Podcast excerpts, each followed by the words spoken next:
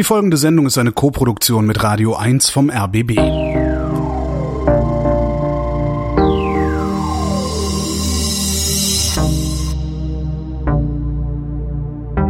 Wer redet, ist nicht tot.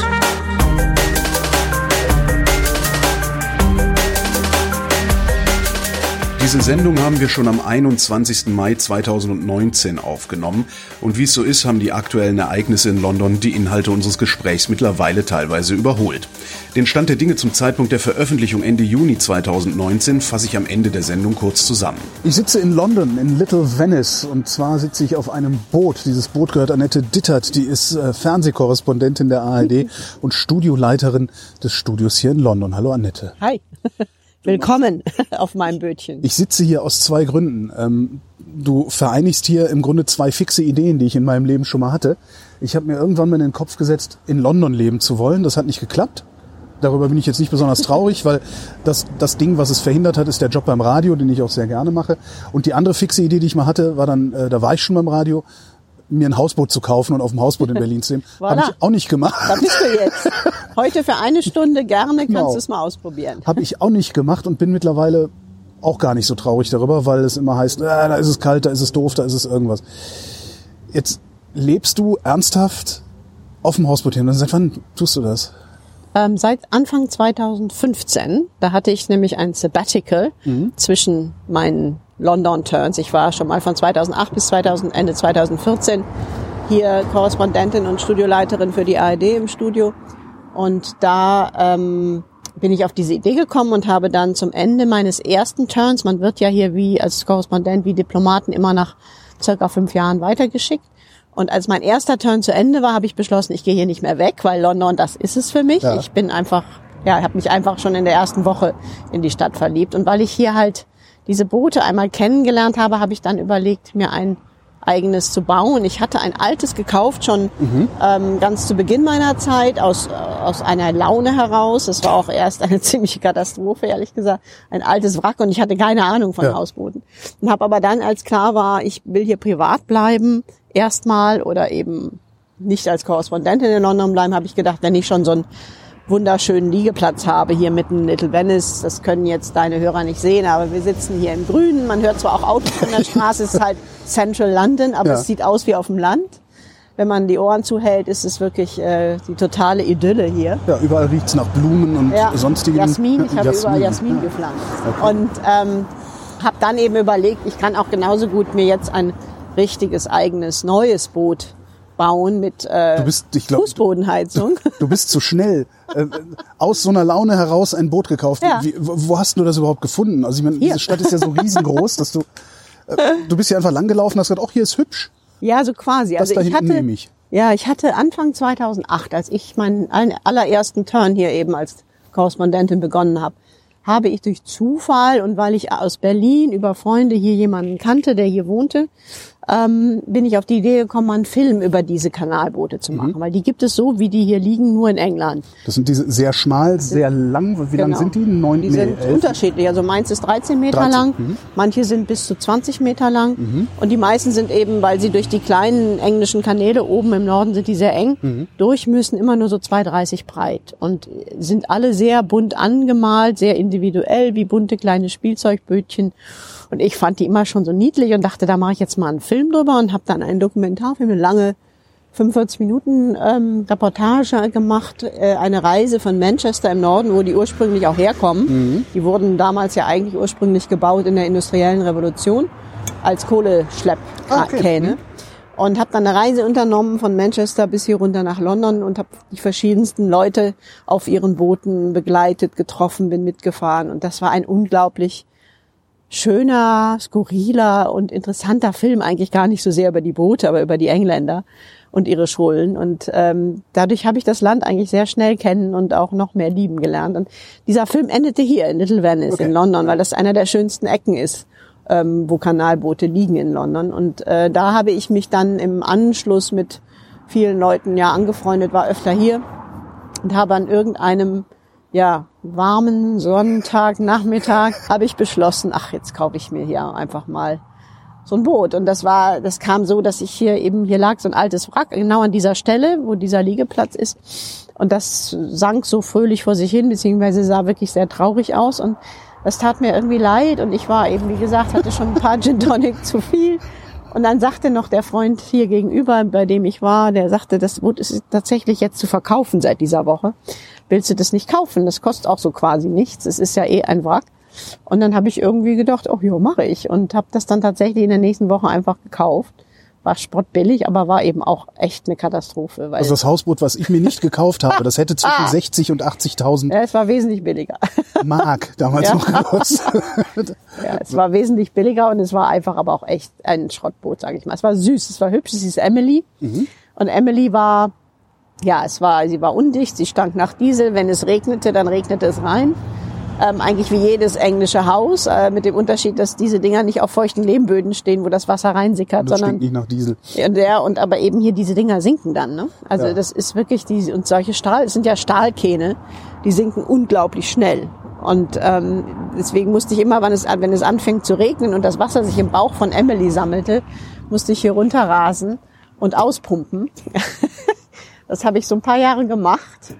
Zunehmend mich an die englische Mentalität gewöhnt, Das heißt, Dinge da, auf, auf so Emily hast du dann auch noch nicht gelebt. Nein, auf Emily habe ich nicht gelebt, da konnte man auch nicht drauf leben. Also das war so eine Datscha wie so ein Schrebergarten. Da habe ich den Garten hier angefangen, den man hier sieht, anzulegen. Und es war eigentlich ja wie so eine Wochenend-Datscha. Ich habe schon mal eine Nacht übernachtet, aber wirklich gelebt habe ich dann nicht. Und dann gab es eben den Moment, wo ich von Emily endgültig die Nase voll hatte. wo nämlich wieder mal alles implodiert ist und es keinen Strom mehr gab, weil die Leitungen irgendwie äh, Wegkorrodiert. ja, wegkorrodiert waren und ähm, es wieder reingeregnet hatte. Und irgendwie gab es einfach diesen Moment, wo es reichte und wo mir einfach so mein urdeutsches Temperament doch wieder in mir hochkam. Wie wäre es denn mal mit dichten Fenstern, mit einer Fußbodenheizung und und dann traf ich durch Zufall über Freunde einen Mann, der hier auch in der Nähe Äh, Moment, lange. wie entsorgt man so ein Schiff? Ich habe das nicht entsorgt. Ich habe das einem Freund verkauft für wenig Geld. Ah, und der hat's weggeschleppt. Der fährt auch immer noch damit durch die Gegend. Der hat es dann besser als ich repariert und hat es weggeschleppt und freut sich darüber, dass er es hat. Und dann habe ich jemanden getroffen, einen Mann, der mir, der ganz viele Boote gebaut hatte schon. Und dann hat der irgendwann gesagt, warum baust du dir nicht einfach ein neues? Und machst es wirklich so, wie du willst. Und der hat mir dann auch ein paar Tipps gegeben, wie das geht und wo man die bauen lassen kann, nämlich auf Yacht, auf Boot, Bootswerften im Norden werden die noch im Norden Englands werden die noch richtig oldschool mit der Hand hergestellt. Ja. Und dann habe ich das Abenteuer sozusagen mit meinem Sabbatical begonnen, habe dieses Boot bauen lassen. Ich habe es gezeichnet, genauso wie es jetzt hier liegt. Und dann haben, das, haben die das auf der Werft in, in Rugby in Nordengland gebaut. Und dann haben wir das drei Monate später, habe ich es runtergefahren von Rugby hierher. Und dann haben wir das hier ausgebaut. Das hat dann auch nochmal zwei Monate gedauert. Und jetzt ist es fertig und seitdem lebe ich hier. Verrätst du, was sowas kostet? Ach ja, das ist schon wieder eine lange Zeit her. Ich weiß gar nicht, was die jetzt heute kosten. Damals war das nicht so teuer. Das waren, ich glaube, der Rohbau ohne Ausbau hat sowas um 40, 30, 40.000 gekostet. Das war nicht so viel. Okay, zahlst du für eine Datsche auch. Ja. Ja, also das ist nicht so teuer. Das Teure und Schwierige sind, also das Aufwendige und Teure sind die Liegeplätze, einen Liegeplatz zu bekommen. Aber ich hatte ja das Glück, dass ich den schon hatte durch das alte Boot. Und dadurch war das nicht so ein großes Ding. Während eben, wenn du äh, jetzt versuchen würdest, so ein Boot mit Liegeplatz hier zu kaufen, das kostet ein Vermögen. ja, vorne ist eins zu verkaufen, sogar ein Riesenteil. 500.000 Pfund. 500.000 Ich habe es gestern nachgeguckt im Internet und bin fast vom Stuhl gefallen. Das ist aber auch echt ziemlich unverschämt. Ich glaube nicht, dass sie das kriegen. Aber was werden die dafür kriegen? Vielleicht 250, 300. Wenn man so ein Boot ausbaut, also dieser, dieser Rumpf, also Rumpf mit, mit Aufbau, Dach und, Dach und Tralala, das war alles schon fertig. Das hast du so komplett bauen lassen dann. Ja, ja, also der ganze, die ganze Stahlkarosse ist so gebaut worden, inklusive Fenster und ähm, Motor. Was für ein Motor ist hier drin? Eine Beta Marine. Ein sehr guter, sehr schneller, für ein Kanalboot sehr schneller Motor, der fast fünf Stundenkilometer schafft. Wahnsinn. du sagtest eben Fußbodenheizung. W- w- Ja. Wie hast du die, also, Einfach Elektrofußbodenheizung ach verlegt. so. Ich dachte, da willst du irgendwie so eine aufwendige Wasserheizung oder Nö, was drin. Wie nö, beheizt du dein Boot? Hier ist ein Elektropoller. Also wir haben Strom Ja. und einfach über, über den Stromanschluss. Und das funktioniert ganz gut. Wenn es richtig kalt wird im Winter, musst du aber auch noch zusätzlich Kohlen schleppen und den Kohleofen anmachen. Weil das Wasser dann aus dem Rumpf Ja, das schafft die dann nicht mehr. Das wird dann zu kalt. Also wenn vor allem wenn es anfängt, so ansatzweise der Kanal anfängt zu frieren, dann wird das Stahl so kalt, dann brauchst du einen richtigen Kohleofen, den musst du dann anschmeißen. Dann ist es schon ein bisschen aufwendiger hier zu wohnen. Im Winter ist es auch nicht immer ein Luxus.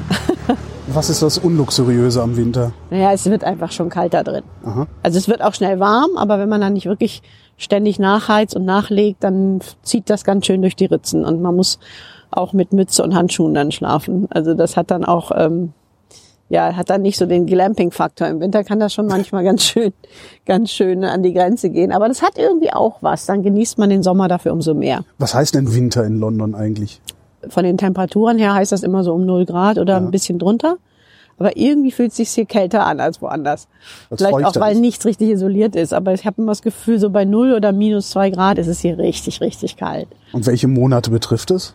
Das ist immer so ab November bis März. Also schon so vier Monate wird es schon. Ich hätte gedacht, ihr wärt hier gesegneter als wir auf dem Kontinent. Nee, aber es ist, wird halt nie so kalt wie in Berlin oder, oder Hamburg. Ja. Also es ist schon, schon immer ein bisschen feucht, warm irgendwo und ja, es geht. Aber es ist halt, ja, auf so einem Boot im Winter, das ist schon, da muss man schon improvisieren mögen. Was fehlt dir denn noch hier? Fehlt Abgesehen- eigentlich gar nicht. Ja, doch, eine ordentliche Heizung im Winter. Ich habe ja einen, ich muss mich nur drum kümmern. Ich habe ja den Ofen. Das ist auch sehr romantisch. Das ist irgendwie nett, das ist wie mit einem Haustierleben. Aber man muss sich halt drum kümmern immer. Ne? Das ist manchmal mit diesem Job, den ich habe, ein bisschen anstrengend, wenn man dann abends spät erst zurückkommt und erstmal die Kohlen irgendwie suchen muss im Dunkeln draußen. Einen Wasseranschluss hast du nicht, ne? nee, also ich habe einen Wassertank vorne im, im Boot und damit, ähm, weiß ich gar nicht mehr, aber ziemlich viele, 60, 80. Also ich muss immer so alle vier Tage nachladen. Und dann wird halt der Gartenschlauch vorne, vorne ist der im, in der Spitze in den Wassertank gehalten und dann muss man einfach zwei Stunden das Ding laufen lassen und dann geht's wieder ein paar Tage oder eine Woche. Manchmal hält's auch eine Woche. Und Abwasser? an. Abwasser ist, ähm, geht in den Kanal, Okay. äh, bis auf die Klos. Also da, die Toiletten hat, entweder hat man eine Öko, eine Ökoschüssel oder ähm, einen Tank im, im eigenen Boot oder ähm, der wird dann ausgepumpt. Einmal in der Woche kommt ein Kloboot hier vorbei und der pumpt dann immer die Tanks aus. Das ist sehr geruchsintensiv, sage ich mal. Da gehe ich dann immer ins Pub, wenn er kommt. ähm, ja, und ich habe das aber nicht. Ich habe eine Ökotoilette und das ist ganz schön eigentlich. Wie funktioniert die? Die funktioniert so, dass du Kokosnussschalen hast. Ah, Kompostklo so. Ein Kompostklo, in die das sozusagen verbrüht wird und das wird dann Erde. Ist auch ein etwas aufwendiger Prozess, muss man sich auch drum kümmern, aber funktioniert und ist total angenehm. Ist das was, also so ein Hausboot, kann man hier alt werden? Ja, warum nicht? Gegenüber wohnt eine 80-jährige Dame auf Bartonmead. das kann man sehr wohl. Also würdest du, würdest du halt deinen Lebensabend auch auf dem Hausboot verbringen? Mir sehr gut vorstellen. Wollen? Warum wollen? nicht? Also können, ja, wollen. Können und wollen, ja.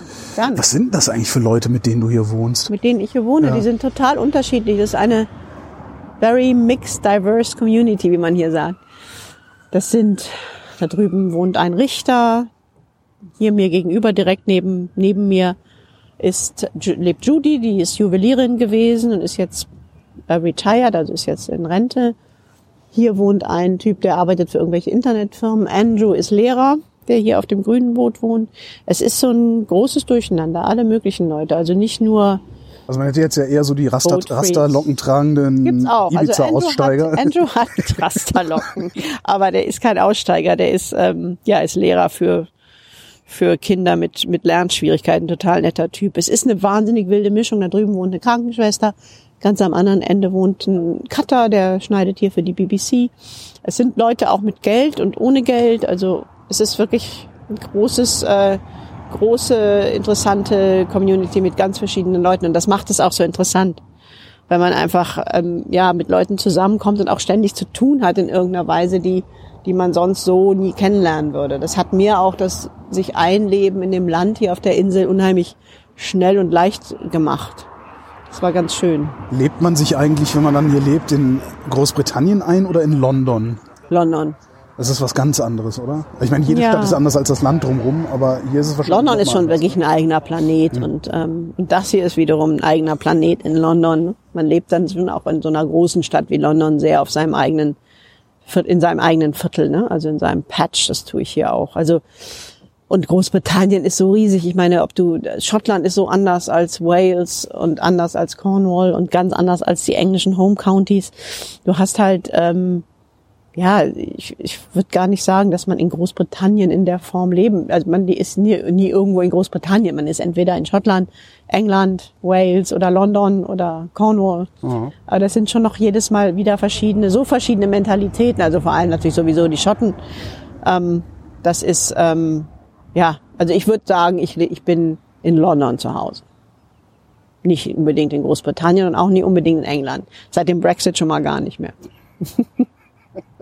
Leider.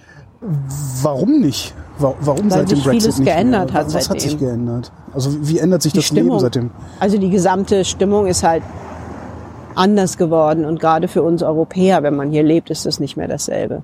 Das fühlt sich schon plötzlich, das erste Mal hat es sich für mich so angefühlt danach, als ob ich eben hier nicht mehr dazugehöre automatisch. Und das war vorher eigentlich anders. Woran hast du das gemerkt? Also du wirst ja nicht auf einmal angepöbelt auf der Straße, oder? Nö, das wirst du nicht als Deutsche. Das, ist, das geht mehr den Osteuropäern so, aber du hörst halt davon. Und dann merkst du das eben auch in Diskussionen, dass die englischen Freunde, die ich habe, sich immer stärker auf sich selbst beziehen und dass das Thema halt immer wie so ein Elephant in the Room steht. Ne? Also du hast immer das Gefühl, okay, irgendwie jetzt lass uns lieber nicht drüber reden, weil es ist so awkward. Dann sagen die wiederum, ja, eu, dich haben wir ja nicht gemeint. Ne? Es geht ja nicht um, um euch Deutsche, die wir nicht Den mehr hier haben wollen. Ja, und dann sage ich immer, naja, sorry, ja, aber das ist jetzt mal auch unangenehm. So, also das sind halt immer diese Gespräche, selbst mit denen, die gegen den Brexit sind und waren. Es ist irgendwo, plötzlich ist da wie so eine unsichtbare Grenze zwischen uns und den Also Engländern. es funktioniert auch nicht, dass du dich mit den, mit den Remainern, wie sie heißen, fraternisierst und dicke Freunde bist. Geht trotzdem nicht. Hm, Ja, ja und nein, aber dann ist denen das immer so unglaublich peinlich alles. Ne?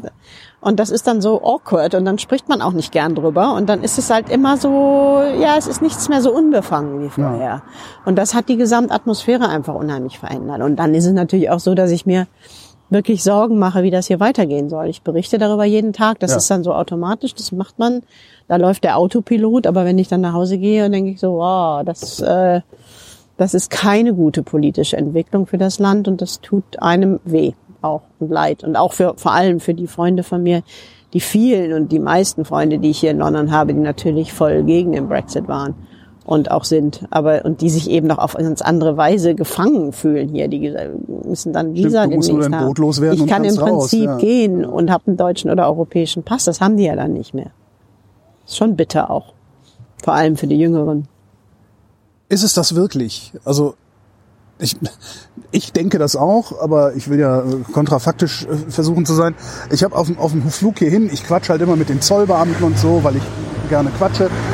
Und der Bundespolizist in Tegel am Flughafen hat mir gesagt, dass die Briten es ja jetzt gut hätten. Äh, die wären ja jetzt bald raus aus dieser EU, die ja sowieso nur Geld kostet und überhaupt nichts bringt. Das ist ja Schwachsinn. Das denke ich auch, aber was, wenn es funktioniert? Es wird nicht Sie- funktionieren. glaubst du nicht? Nein, es kann überhaupt nicht funktionieren. Weil es gibt keine Art und Weise, jedenfalls ganz sicher nicht so, wie May das jetzt angegangen ist, mit dieser Tory-Partei, die ja zum Teil aus wirklich nur, nur machtversessenen Egozentrikern besteht. Es gibt keine Art und Weise, wie dieser Brexit, wie sie immer sagt, ein Erfolg werden kann. Das wird in jedem Fall die Wirtschaft zumindest für eine lange, lange Übergangsfrist und da würde ich sagen, mindestens 10 bis 15 Jahre massiv schädigen. Das merkt man ja jetzt schon. Also es ist jetzt schon so, dass wenn du hier Restaurants machen zu, alles ist teurer jetzt schon. Die ähm, Krankenhäuser haben keine Krankenschwestern mehr, weil die ha kamen hauptsächlich aus Europa und dieses seit zwei Jahren hat sich keiner mehr beworben. Die haben aber das Personal selber nicht und es ist auch seit zwei, drei Jahren nichts getan worden, damit äh, man für den Fall des Austritts wirklich äh, vorbereitet ist. Das ist ja dieses muddling through, diese typische englische Eigenschaft, nicht so richtig anzugehen, sondern es irgendwie sich durchzuwursteln. Ja. Das ist ja so wahnsinnig charmant im normalen Umgang und das führt auch dazu, dass sich keiner ewig beschwert und dass es nicht zu so herben Konfrontationen kommt, wie zum Beispiel mit den Berlinern, Ja. wenn die einen dann da gleich anpumpen am Flughafen, wenn man da ankommt. Das hast du ja alles Das nicht. glaubt einem ja auch immer keiner, wenn man das Es ist erzählt. aber so. Du kommst irgendwie, also da, da, ja, ich bin gebürtiger Kölner und wir Kölner sind halt so ein bisschen wie die, wie die Londoner halt auch. Ja. das wird schon irgendwie. Kommt Ja, ja, ja, ja. Ja, ja, das ist ja ähnlich. Du kommst halt in Berlin an und hast, ja, Ja, das Durchgewurschtle, das, Ja. ja. der Rheinländer wird das ja eher, ich bin ja auch Rheinländerin, deswegen ist mir das grundsympathisch, aber es ist natürlich überhaupt nicht lustig, wenn diese Krankheit oder dieses Syndrom eine ganze Regierung befällt. Und dadurch, dass sie das überhaupt nicht vernünftig angehen und nicht konsequent vorbereiten, wenn sie es denn wirklich machen wollen, ähm, wird das im Leben nicht gut gehen. Das wird ein, und es ist ja auch nicht so, dass es Geld spart. Ich meine, die haben dieser berühmte Bus, auf dem dann stand, wir können jede Woche, ich weiß nicht wie viel Millionen sparen. 300 Millionen oder das, Ja, 350 glaube ich. Aber das war ja totaler Unsinn, weil da nicht reingerechnet war, was sie ja auch kriegen von der EU. Und das hat ja dazu geführt, dass ganze Regionen wie Wales oder Cornwall, die extrem abhängig von den Geldern aus der EU aus Brüssel sind, dass die ähm, ja überhaupt nicht wussten, was sie da, dass sie sich im Grunde ins eigene Knie schießen. Das ist aber haben, das entdecken die jetzt erst langsam. Das kann ich, das ist was, das kann ich mir nicht vorstellen. Das müssen die doch, also das, das hat doch ein Blinder mit dem Krückstock gesehen. Nein. Auf dem Kontinent hat das doch jeder gesehen. Warum haben die das denn hier nicht gesehen? Weil es keine Information gab vorher, weil dieses Referendum von Cameron aus rein parteitaktischen Gründen aus dem Hut gezaubert wurde einfach nur um seinen eigenen Hals zu retten, ja. damit eben diese, diese Spaltung der Partei damit überwunden wird und um endlich Ruhe zu haben vor diesen ewigen Brexiteers, die es ja schon lange gibt in der Tory-Partei. Nur darum hat er das mehr oder weniger spontan anberaumt. Es gab keine Informationen vorher. Die Leute wussten wirklich nicht, worüber sie da abgestimmt haben. Und ähm, das war zum Beispiel ganz anders als bei dem Referendum in Schottland vorher, wo es äh, ein Weißbuch gab, wo man ganz genau nachlesen konnte, was das bedeutet, wie das finanziell ist, was das wirtschaftlich für die Schotten heißt. Und das war ein informiertes Referendum. Das war okay, aber hier gab's das alles nicht. Warum ist das hier nicht gemacht worden? Also ich meine doch zumindest ja, unsere Kollegen von der BBC vom öffentlich-rechtlichen Rundfunk hätten doch da Aufklärungsarbeit Ja, aber die haben das ja auch können. nicht getan. Das Problem, die BBC ist ja Teil des Problems gewesen während Ach. des Referendums. Naja, die haben halt ähm, sie haben halt, um sich nicht dem, um dem Vorwurf zu entgehen, dass sie sozusagen parteiisch sind, ja. haben sie sehr früh einfach, sind sie dazu übergegangen, dass sie gesagt haben, wir geben beiden Seiten einfach gleiche Sendezeit. He said, she said. Ja. He said, she said, oder eben wie man es jetzt hier nennt, false balance, also, ja. und haben dadurch den Brexiteers und deren Lügen, und es waren zu 80 Prozent Lügen, ähm, einfach, ja, 50 Prozent der Sendezeit mehr oder weniger unchallenged, also un, ähm, unwidersprochen, ja, ja. unwidersprochen zur Verfügung gestellt. Und das hat dazu geführt, dass diese sehr simplen Parolen eben sehr viel überzeugender klangen als die ganzen komplizierten Begründungen der Remainer, die versuchten zu erklären, warum das eben schädlich für die Wirtschaft wird. Da hat dann keiner mehr so genau zugehört. Und das hat halt wie auch nicht nur in Großbritannien, sondern wie in vielen Ländern in Europa hat halt dieser national, rechte nationale Populismus oder nationalistische Rechtspopulismus oder wie man das nennen will und nichts anderes ja. ist der Brexit, ja. Das hat halt verfangen. Die haben, sind hier auf so einer Welle geschwommen, die im Moment ja die ganze westliche Welt über, überschwemmt. Und das ist halt, ähm, ja, und, und so ist das passiert. Die BBC hatte einen großen Anteil daran. Haben die das irgendwann gemerkt? Ja, Teile von, von den Redaktionen. Ich bin auch mit einigen befreundet, die das durchaus sehen. Und es gibt auch Redaktionen, die versuchen dagegen zu halten. Ähm, aber insgesamt ist es immer noch erschreckend, wie viele Programme, auch gerade Inforadio hier, Radio 4, ist so ein Radio, die sehr viel Wortanteil haben und die sehr viel ähm, politische Berichterstattung machen, die auch weit gehört wird da ist das immer noch so, dass morgens erstmal zehn Minuten ein mehr oder weniger unkritisches Interview mit einem Brexiteer gesendet wird und der dann nochmal sagt, wie toll der No Deal ist, das wäre die einzige Lösung, die dann wirklich alles klärt und dann wäre es ja auch vorbei, was ja nicht der Fall ist. Nordirland. Ähm, und dann lassen sie dann vielleicht auch nochmal die andere Seite zu Wort kommen, wenn überhaupt, aber da, da wird dann auch äh, auch oft genauso wenig informiert nachgefragt. Und dadurch ist der Informationsstand der Briten immer noch erschreckend niedrig. Es ist absolut äh, möglich, dass wenn es zum zweiten Referendum käme, die tatsächlich nochmal für Leave stimmen. Einfach nur, weil sie denken, dann jetzt machen wir No Deal und dann ist endlich Ruhe.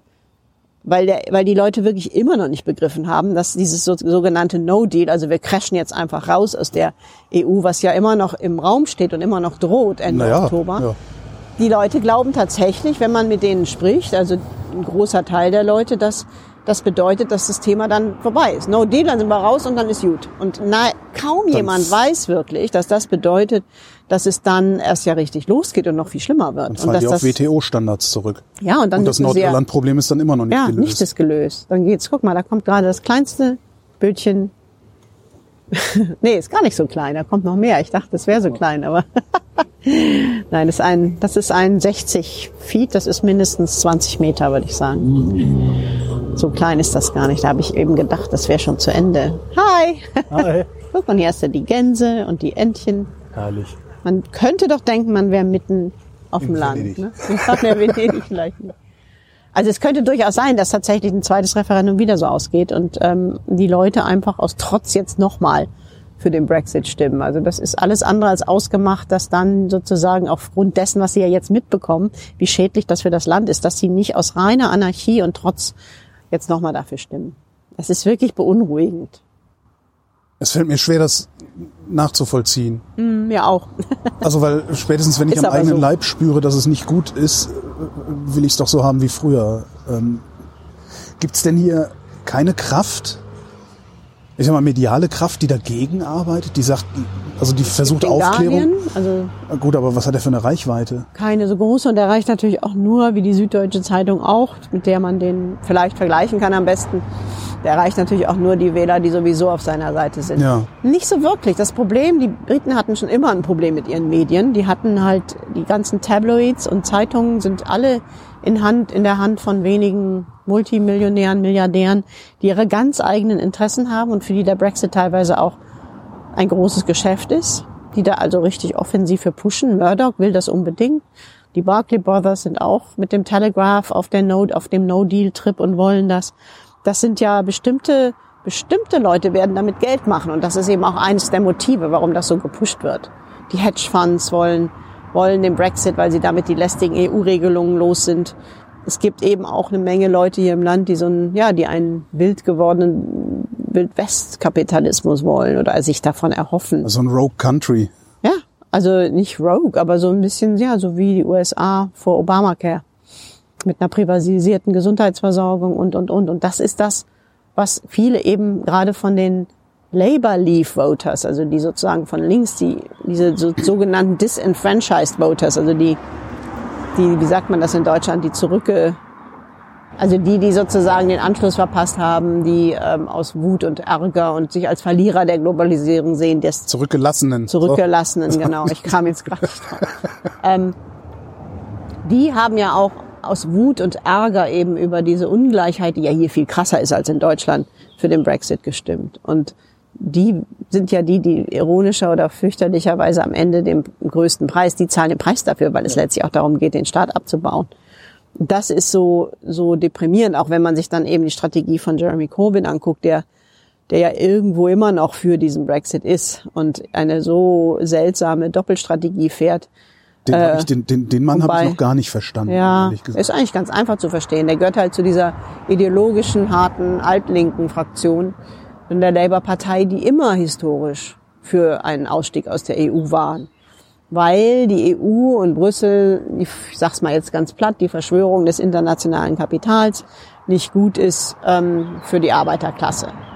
So, da aus dieser Tradition kommt der und das kann man ja auch in gewisser Weise so sehen. Nur ähm, hier jetzt in dieser Situation ein Land nach einer 40-jährigen Verflechtung da wieder rauszulösen und rauszubrechen, das geht eben nicht so einfach. Und das wird etwas sein, was, was am Ende, ich sag mal, die Hardcore-Kapitalisten denen am meisten nützen wird und seinen Wählern am wenigsten. Und deswegen finde ich persönlich das auch sehr ja, zum Verzweifeln, wie er da agiert. Und Labour hat es ja wirklich geschafft, trotz dieser katastrophalen Regierung, bestimmt der schlechtesten, die Großbritannien seit, seit dem Zweiten Weltkrieg hatte, wenn nicht länger, als Opposition auf keinen grünen Zweig zu kommen. Das muss man auch erstmal schaffen. Ja.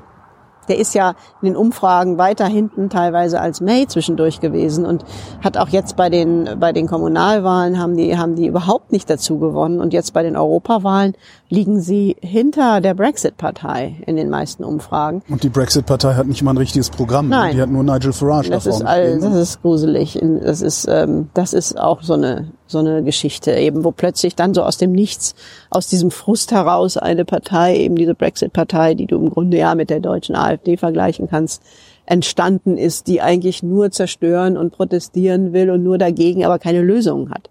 Das ist ja auch das Problem mit der AfD. Die hat ja auch keine Lösung. Immer wenn es um konstruktives Zusammenarbeiten geht, dann ist dann ist Schicht im Schacht und das ist und Farage macht tut noch nicht mal mehr so. Der hat noch nicht mal ein Manifesto. Der sagt nur Brexit und wir müssen raus und und das war's. Und dann wird er auch wieder von der politischen Bühne verschwunden, verschwinden, wie schon nach dem Referendum.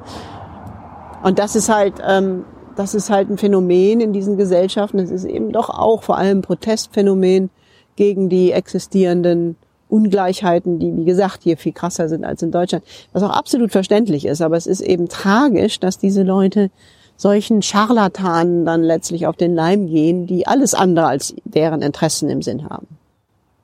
Jetzt hat May angekündigt, diesen, diesen, ihren Plan ein viertes Mal durchs Parlament ja, heute. zu bringen.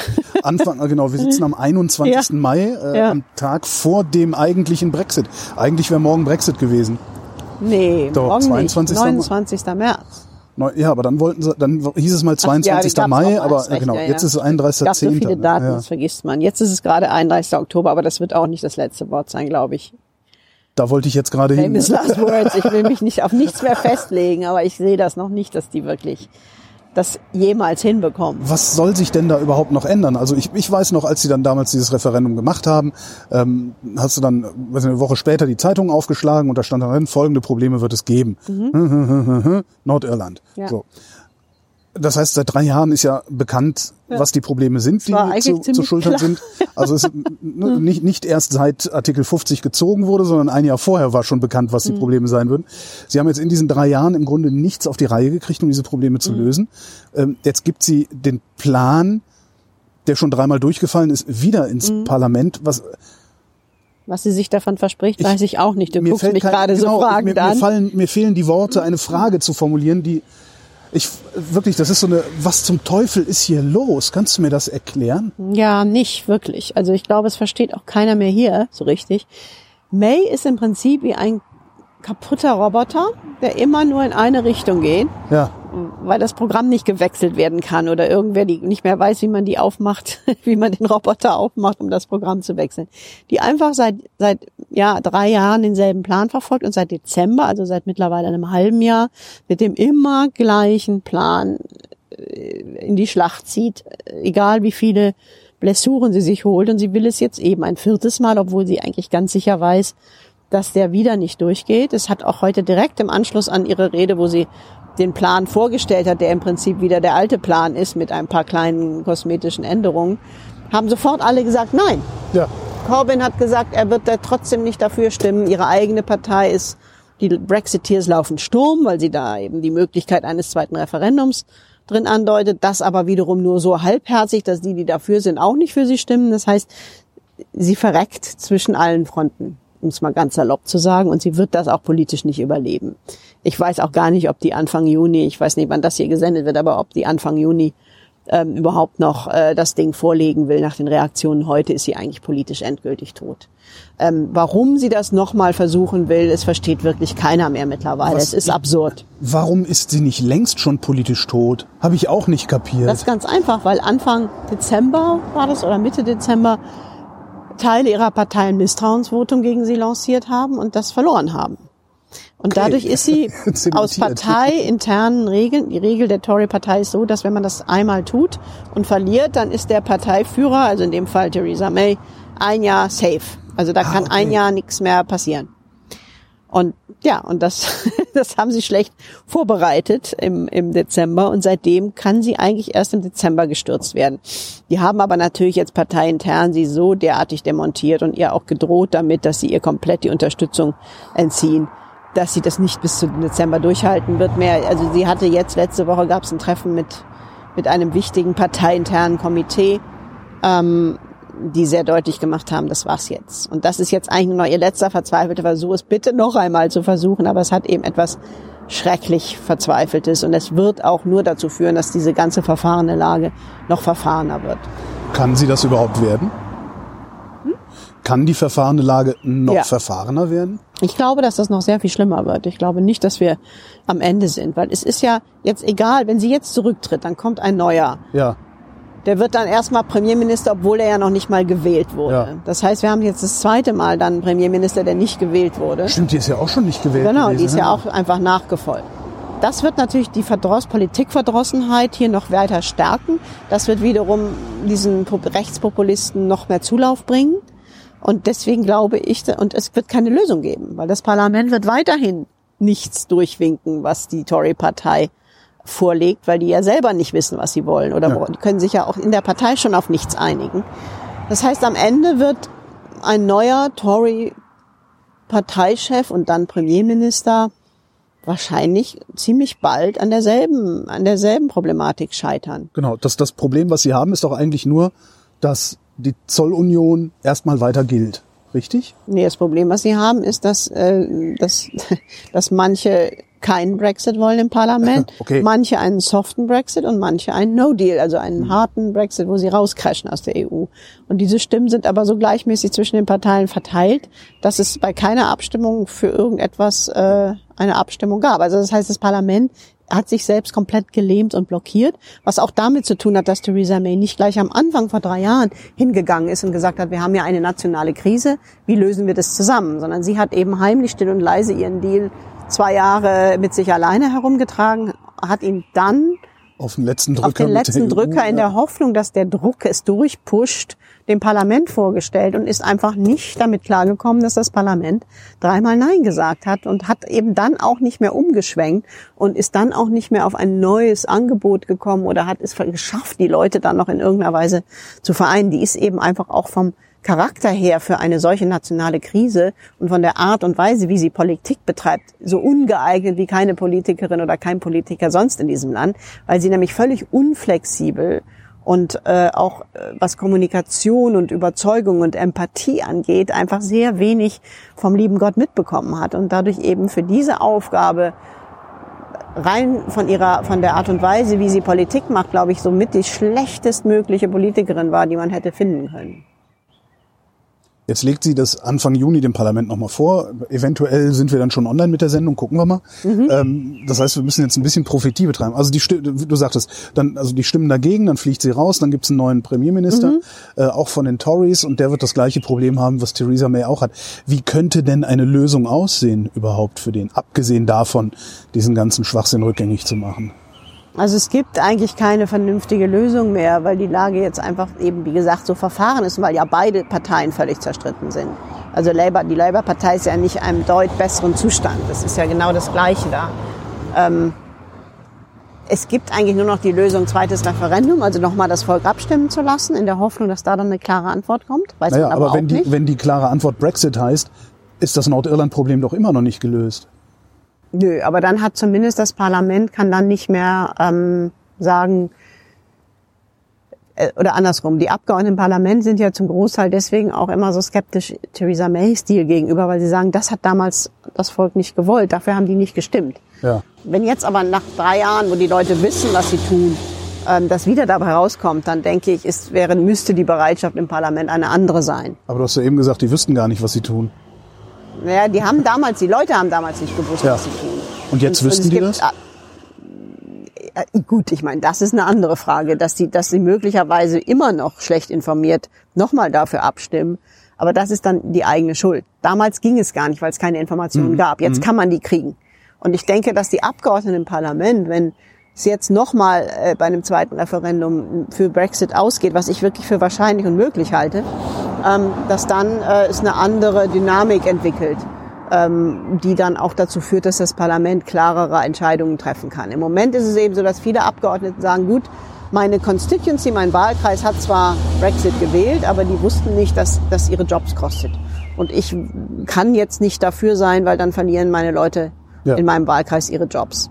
Und das, ähm, und da ist eben so ein Dissens entstanden oder so eine Diskrepanz zwischen den, den, der parlamentarischen Demokratie, also den Abgeordneten, die sagen, wir müssen hier unserem Gewissen entgemäß stimmen und den, und den, sage ich mal, und dem Volk, das für dieses äh, Brexit-Referendum so oder so gestimmt hat. Und ich glaube, das würde durch ein zweites Referendum in gewisser Weise, jetzt kommen hier die Flieger aus Heathrow, das würde in gewisser Weise eine andere Dynamik bekommen, wenn es jetzt in einem zweiten Referendum nochmal so ausginge. Die andere Alternative ist, Artikel 50 zurückzuziehen. Das kann ein Land. Aber dann geht hier wahrscheinlich, bricht dann hier doch auch die Hölle los, oder? Ja, das wäre, glaube ich, das, was am schwersten ähm, legitim, also das wäre das, was am wenigsten Legitimität hätte und was am schwersten durchzusetzen wäre. Und die dritte Möglichkeit ist, ähm, dass sie einfach äh, Ende Oktober ohne Deal rauscrashen. Denn das ist ja die automatische, sozusagen die Default Ja, aber das, ich, ähm, also bei, Einstellung. Das passiert automatisch, wenn nichts passiert. ja, aber das machen wir ja nicht. Also bei aller Häme seitens, ich sag mal, seitens uns Resteuropa oder seit- seitens der U27 bei aller Helm und allem Gelächter, dass wir und allem Spott, den wir gerade über die Briten ausgießen, wie ich finde auch zu Recht ausgießen, Nicht über die Briten bitte, also über die Regierung. über die Regierung. Naja, die Hälfte der Briten äh, hat sich ja selber 37 eingetragen. Okay. Prozent. Das war ja das. Die anderen ja sind das, halt nicht zur Wahl gegangen, dumm genug. Ja. Ne? Ja. Ähm, aber da, das sind halt auch Europäer. Das ist halt, ne, ich meine, ich schmeiß Das doch nicht, ich schmeiß halt nicht meinen, ich schmeiß halt nicht meinen Bruder aus der Familie, nur weil er ständig besoffen nach Hause kommt. Ja, das so, das, das heißt, gesagt. das heißt, ähm, wir werden die doch nicht mit einem No-Deal rauscrashen lassen. Das, das, Vielleicht wollen die das ja selber. Also es kann ja auch immer noch sein, dass das ein neuer ähm, Tory Premier dann einfach so äh, durchziehen wird. Auch das wird zu einem Aufstand führen. Also auch das ist keine einfache Lösung. na, dann ist doch hier vorbei. Also ich meine, No-Deal ist doch wirklich das Schlimmste, was passieren kann. Ja. Zumindest ökonomisch. Ja, also. ich glaube auch nicht, dass das wirklich passiert am Ende. Aber es wird sehr nah daran entlang schrappen, denke ich, im Oktober diesmal. Ich weiß es nicht. Ich, kann, ich denke manchmal, vielleicht muss es auch einfach passieren, ein No Deal. Vielleicht muss die EU auch einfach irgendwann sagen, jetzt ist Schluss, besoffener Bruder, weil du wirst mit deinem Alkoholproblem nicht fertig, wenn wir dich immer wieder reinlassen. Vielleicht muss auch Brüssel mal konsequent sein und sagen, jetzt ist finito. So wie Macron das ja auch immer mal wieder angedeutet hat. Ich weiß es aber auch nicht. Es ist schwer zu sagen und natürlich wünscht man das hier keinem. Aber ähm, es wird keine einfache Lösung geben. Es ist so verfahren, dass es auch keine mehr, es gibt nichts mehr, wo ich sagen würde, da, da ginge es doch lang. Es ist komplett, ja, Theresa May hat die ganze Kiste wirklich vor die Wand gefahren auf eine Art und Weise, wie ich es mir nie vorgestellt hätte vor drei Jahren. Kann man tatsächlich, kann man ihr die Schuld daran geben? Ja, ihr absolut. allein. Es hat also nicht ihr ganz allein. Ja, also erstmal ist. Cameron schuld, dieser völlig rücksichtslose, leichtfertige Premier, der das Ganze eingebrockt hat. Der ist, denke ich, würde ich schon sagen, der erste Verantwortliche. Aber ansonsten hat sie das vor die Wand gefahren. Also ich habe da auch wenig Mitleid. Die hat von Anfang an eine Strategie gefahren, die, die mehr ausgeschlossen hat, die Leute als eingeschlossen. Sie hat keinen mitgenommen. Sie hat die Opposition viel zu spät eingebunden, eben erst nach drei Jahren und dann eben auch so halbherzig, dass das gar nichts mehr werden konnte und ja jetzt auch nichts geworden ist. Und sie hat von Anfang an nicht gewusst, was sie tat. Also sie hat sich ja ziemlich früh auf rote Linien festgelegt. Also wir müssen raus aus dem Binnenmarkt, wir müssen raus aus dem aus den, ähm, ja, vor allem aus dem Binnenmarkt, aber eben auch raus aus der Zollunion. Das ist ja im Grunde ein sehr harter Brexit, ohne dass sie wirklich wusste, was das bedeutet. Und hat viel zu spät verstanden, was es bedeutet und dann viel zu spät umgeschwenkt und konnte da aber die harten Brexiteers in ihrer eigenen Partei nicht mehr mitnehmen, weil die hatte sie zwischendurch sozusagen angefüttert durch ihre Strategie dass sie ihn erstmal nämlich äh, versucht hat zu schmeicheln und sie einzu, einzubinden. Und das ist eben falsch. Wenn man Rechtsnationalisten oder rechte Populisten versucht einzubinden oder denen nach dem Mund redet, macht man sie nur stärker. Das sieht man ja überall in Europa. Ja, und am Ende geht's schief. Das sieht man gerade in Österreich. Ja. ne? Das ist auch. äh, gut, 31.10. No Deal Brexit. Ähm, was passiert dann? Dann haben wir am 1. Januar ein wiedervereinigtes äh, Irland. Kann sein, ja. Also erstmal haben wir, äh, wird Schottland austreten, würde ich sagen. Das ist, wird das Erste, was ja, passiert. das wird das Erste, was passiert. Also da läuft sich ja auch die Chefin der Scottish National Partei, Nicola Sturgeon, die läuft sich ja jetzt auch schon warm und hat auch schon mehrfach angekündigt, dass sie ein Referendum vorbereiten. Ob, wie das dann ausgeht und ob London das überhaupt zulässt, es geht ja nicht ohne Erlaubnis von London, äh, das ist, das steht nochmal auf dem anderen Blatt, aber ähm, das, denke ich, ist das Erste, was passieren wird. Das geht nicht ohne Erlaubnis von London. Nein, London muss dem zustimmen, einem solchen Gesuch. Damals hat Cameron das gemacht, 2014, Ja, um aber May hat, ja. May hat aber jetzt immer wieder gesagt, dass sie das nicht tun würde und äh, dass die Schotten jetzt erstmal die Füße stillhalten sollen, was die natürlich noch mehr erbost. Was machen die Schotten denn dann, wenn London nicht zustimmt? Keine Ahnung, aber das Referendum? wird total interessant.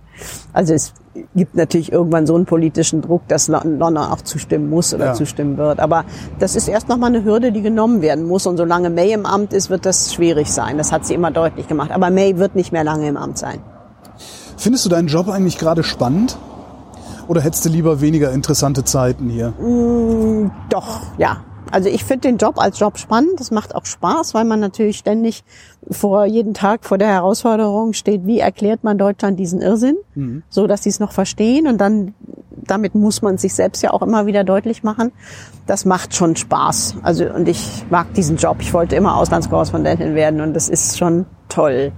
ähm, in Ländern zu leben, die man anfängt zu durchdringen und die man dann wiederum Deutschland erklärt, das, das ist schon auch ein, ja, und auch hier immer noch spannend. Was ich schwieriger finde, ist, wie gesagt, wenn ich abends dann nach Hause gehe und also wenn die Kameras aus sind und man hier ankommt auf dem Boot und mit einem Bier hier auf den Kanal guckt, dann ja, dann ist das wie so ein Schatten, der über einem liegt, weil ich lebe ja auch hier Ja. und ich bin hier zu Hause und ich bin hier seit zwei, ja, über zehn Jahren und das Gefühl, dass dieses Land so, so wie in einem, ja, Slow-Motion-Car-Crash so allmählich der Klippe sich nähert und wiss, zu wissen, was das bedeutet und wie viele Leute dabei vor die Hunde gehen werden. Das ist schon, das lässt, das, das verfolgt einen dann schon auch weiter und das ist manchmal deprimierend, dass ich manchmal denke, ich würde gern, also die, die ersten Jahre, als ich hier gelebt habe, waren so viel glücklicher, ne? Das war noch dieses, dieses fröhliche, lustiges, dieses quirky England, also das, was man auch irgendwie noch putzig und exzentrisch fand, wobei man auch schon damals hätte merken müssen, dass darunter eben auch dieser Nationalismus teilweise steckt und dieser, diese in- insulare Exceptionalism und all das. Das war ja immer da, das ist ja nicht plötzlich gekommen. Also da habe ich auch in dem Buch, was ich geschrieben habe, nochmal teilweise so diese niedlichen, exzentrischen Ecken, die ich damals so gemocht habe, nochmal besucht und festgestellt, hm, das bleibt einem jetzt so im Halse stecken und das hätte man eigentlich damals schon sehen können. Ich wollte es vielleicht auch nicht sehen. Woran hättest du es sehen können? An den Fahnen, die draußen hängen? Ja, die Fahnen ist das eine, aber der, dieser Nationalismus, der steckte da immer schon drin und diese, dieses Überlegenheitsgefühl und wir Engländer, ähm, hier das ist ein kommt, Partyschiff, das jetzt ja, hier das ist immer Prince Regent, der kommt einmal am Abend vorbei. Prince Regent. Und wenn man Glück hat, ist es nicht gerade eine Hen- oder Stack-Party, weil dann wird es echt laut. Wenn man Glück hat, wie heute Abend, ist es ein gepflegtes Kerzenlicht Romantic Dinner. Ah ja. Aber das ist schon, Leute muss man dann immer winken. Winken ist Pflicht. Und hi. Die Fahrer kenne ich natürlich alle, weil die Sind ja nicht so jeden viele, Abend. ne? Genau, es sind nicht so viele und ähm, ja, die meisten sind auch ganz nett. Manche fahren immer zu schnell und dann knallt immer hier mein Nachbarboot gegen mich, was ich nicht so nett finde. Wie kommt denn überhaupt dein Nachbar auf sein Boot, wenn er auf sein Über Boot meins. Über deins, das ist auch okay. Also Wir liegen quasi andersrum und sie läuft quasi über mein Vorderteil in, ah, okay, ihren, in ihre Haustür und ähm, ja, das geht ganz gut. Und wir, wir kennen uns und mögen uns und sind schon lange hier Nachbarn und verstehen uns gut. Wenn hier, äh, äh, wenn, wenn also der Shit, der, the Fan hits, Ja. hier, ähm, was machst du dann? Packst du dann deine Koffer und haust ab oder bleibst du hier? Nö. Ich kann mir das nicht mehr so richtig vorstellen, in Deutschland zu leben. Ich, also wenn wäre es Berlin, da bin ich auch immer wieder mal. Das fällt mir auch gut, aber ich bin schon hier jetzt irgendwie zu Hause. Also wenn man zehn Jahre in der Stadt wohnt, ist das schon, ähm, dann schlägt man schon Wurzeln und ich habe einen Garten und die ganzen Bäume habe ich gepflanzt. Das kann man, das ist, kann man nicht einfach verlassen wieder, ne? Wenn man irgendwo sich so niederlässt, ist es dann schon auch, ja, man schlägt Wurzeln und ich habe hier Wurzeln. Angenommen, du müsstest trotzdem weg, was würdest du hier am meisten vermissen? Mein Boot? Ja, das ist, äh, nur, da, abgesehen von deinem Boot, was Mein? Boot, mein Garten, die, ähm, Also gibt es irgendwas an der an der äh, britischen oder Londoner Art? ich meine, die Stadt ist einfach großartig. Die ist schnell, die ist das voller interessanter Leute, die wird wird das einfach nie langweilig. viel? Nee, Das Tempo hier? nee. Mir ist immer zu langweilig in anderen Städten, weil ich denke, mein Gott, Berlin ist ein Altersheim dagegen. Ja? Ich habe äh, ich hab das gern. Also mir entspricht dieser, dieses Tempo. Ich finde es toll, in einer vollen U-Bahn zu sein. Und die Leute sind immer nett. Also diese Freundlichkeit hier, das wäre das, was ich unheimlich vermissen würde. Ich merke das halt, wenn ich nach Berlin komme, ich mag Berlin total gern. Ich will auch jetzt nicht hier die arrogante Expat sein, aber dieses Gepampe, da muss man sich schon erstmal wieder dran gewöhnen. Und ich finde es einfach anstrengend, wenn man ähm, wenn man ständig so viel Energie aufbringen muss, um sich durchzusetzen. Hier ist das alles viel smoother, es ist viel einfacher, man ist freundlich, man versucht möglichst wenig Konflikte und Reibungsflächen entstehen zu lassen und das spart so viel Energie und es macht einen, man geht irgendwie fröhlicher durch die Welt hier. Annette Dittert, vielen Dank. Dank dir. Heute ist der 23. Juni 2019. Zwischenzeitlich ist Premierministerin Theresa May zurückgetreten und die konservative Tory-Partei ist dabei, einen neuen Vorsitzenden zu wählen. In die Stichwahl geht Boris Johnson, der frühere Außenminister und noch frühere Bürgermeister von London. Der will Großbritannien auf jeden Fall Ende Oktober aus der EU führen, notfalls auch ohne irgendein Abkommen. Gegen ihn tritt an der derzeitige britische Außenminister Jerry Gegen ihn tritt an der derzeitige britische Außenminister Jeremy Hunt. Wie Theresa May ist er eigentlich gegen den Brexit, will ihn aber trotzdem umsetzen. Deshalb werden ihm wenig Chancen auf einen Wahlsieg Ende Juli eingeräumt. Bis dahin finden 16 Regionalkonferenzen statt, auf denen Johnson und Hunt sich jeweils um den Parteivorsitz bewerben.